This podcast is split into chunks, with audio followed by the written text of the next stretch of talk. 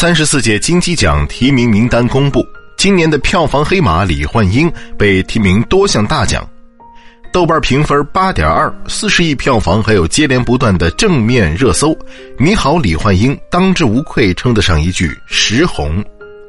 而贾玲也凭借这部笑点与泪点齐飞的处女作，提名金鸡奖最佳导演处女作奖。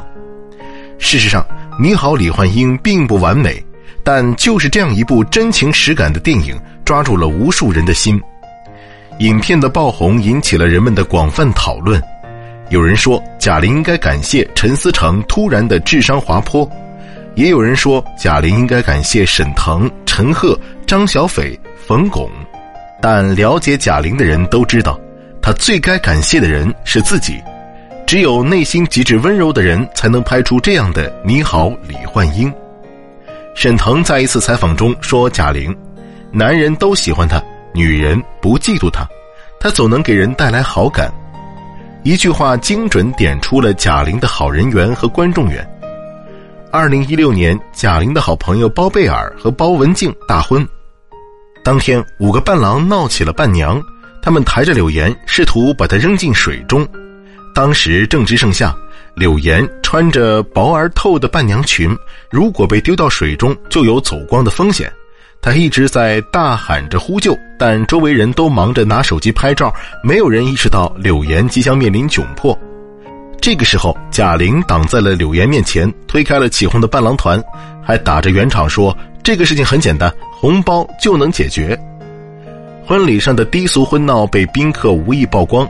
贾玲被网友盛赞为当代侠女，大众对她的好感再次飙升。多次救场事件之后，贾玲积攒的路人缘在电影《你好，李焕英》中爆发。为什么这么多人愿意为这部电影买单，并不遗余力地向周围人安利？很大程度上都因为这四个字：导演贾玲。很多人都说贾玲很幸运。他初登春晚时，宋丹丹和蔡明都退出了这个最容易出圈的大舞台，贾玲恰好填补上了女喜剧人这个坑位。但实际上，初登舞台的背后，贾玲在一个不属于女性的圈子里已经摸爬滚打了十年。相声界有句老话：“男不嗑瓜子儿，女不说相声。”连郭德纲也多次劝说想学相声的女孩中国有相声一百五十年。能说得出来的女相声演员连十个都没有，这些道理没有人比贾玲更懂。贾玲出生在一个不富裕的家庭，自小喜欢表演的她，在妈妈阴差阳错的选择下，进入了中戏开办的相声大专班她是班里为数不多的女生之一。二零零三年，贾玲参加了全国相声小品邀请赛，获得了专业组冠军。评委冯巩一眼就喜欢上了这个长相讨喜、台上放得开的女孩。比赛后，贾玲正式拜在了冯巩门下。冯巩对弟子很严格，但也很照顾，经常带着他们一起去各种戏园子里演出。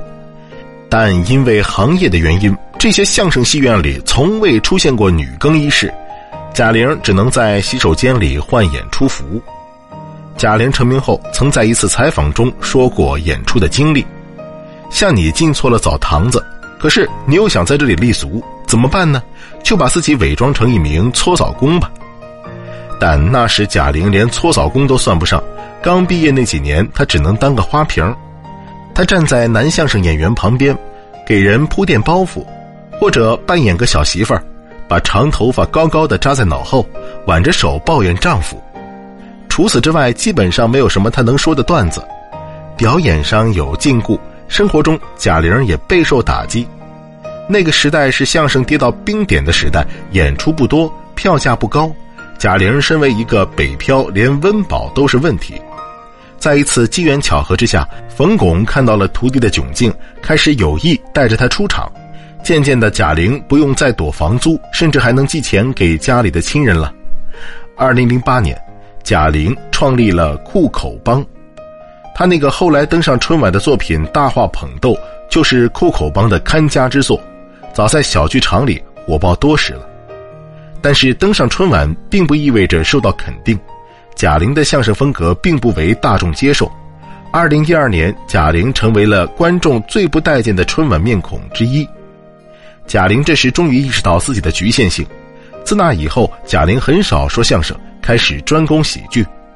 沉寂一年后，大众再次见到她是在《百变大咖秀》的舞台上，她不计形象，疯狂模仿，甚至还玩起了反串。这一年，贾玲终于摆脱了最不受欢迎的称号，粉丝暴涨，她熬出来了。但是这些年吃过的苦，贾玲却很少说。贾玲的故事就是一个平凡女孩勇敢追梦的故事。熟悉的配方，俗套的故事，但追梦的人何其多，能坚持到最后的又有几个？正如贾玲自己所说，她不是为了当导演才拍片而是为了李焕英才当导演。不论是相声、喜剧，还是如今的电影，贾玲始终没有忘记做好一件事的初心。目标、坚持，加上不忘初心和一点幸运，人生的翻盘就这么如期而至。